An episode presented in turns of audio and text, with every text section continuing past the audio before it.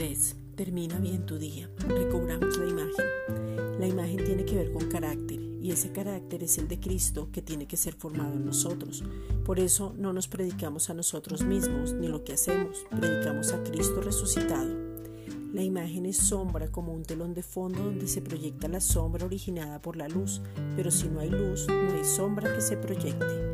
El carácter son características propias, rasgos, firmezas y lo que forma la personalidad.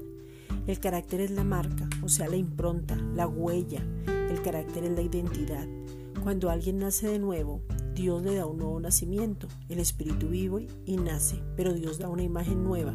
Eso significa que va a reproducir la imagen de Jesucristo en nosotros. Antes de nacer de nuevo, tú estabas fuera del propósito, haciendo la voluntad de tu carne, del pensamiento y eras enemigo de Dios. El ser cristiano no es cambiar de iglesia, asistir a una iglesia o buscar una iglesia. Ser cristiano es morir para que Él viva su vida a través de ti y reflejar esa imagen.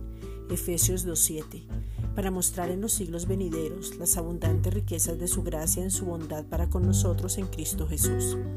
Al recobrar la imagen tenemos comunicación directa con el Padre. Somos justos, santos, puros, perfectos. Estamos llenos de gozo. Somos verdaderamente libres. Somos más que vencedores y tenemos el fruto del Espíritu Santo. Esta es una reflexión dada por la Iglesia Gracia y Justicia.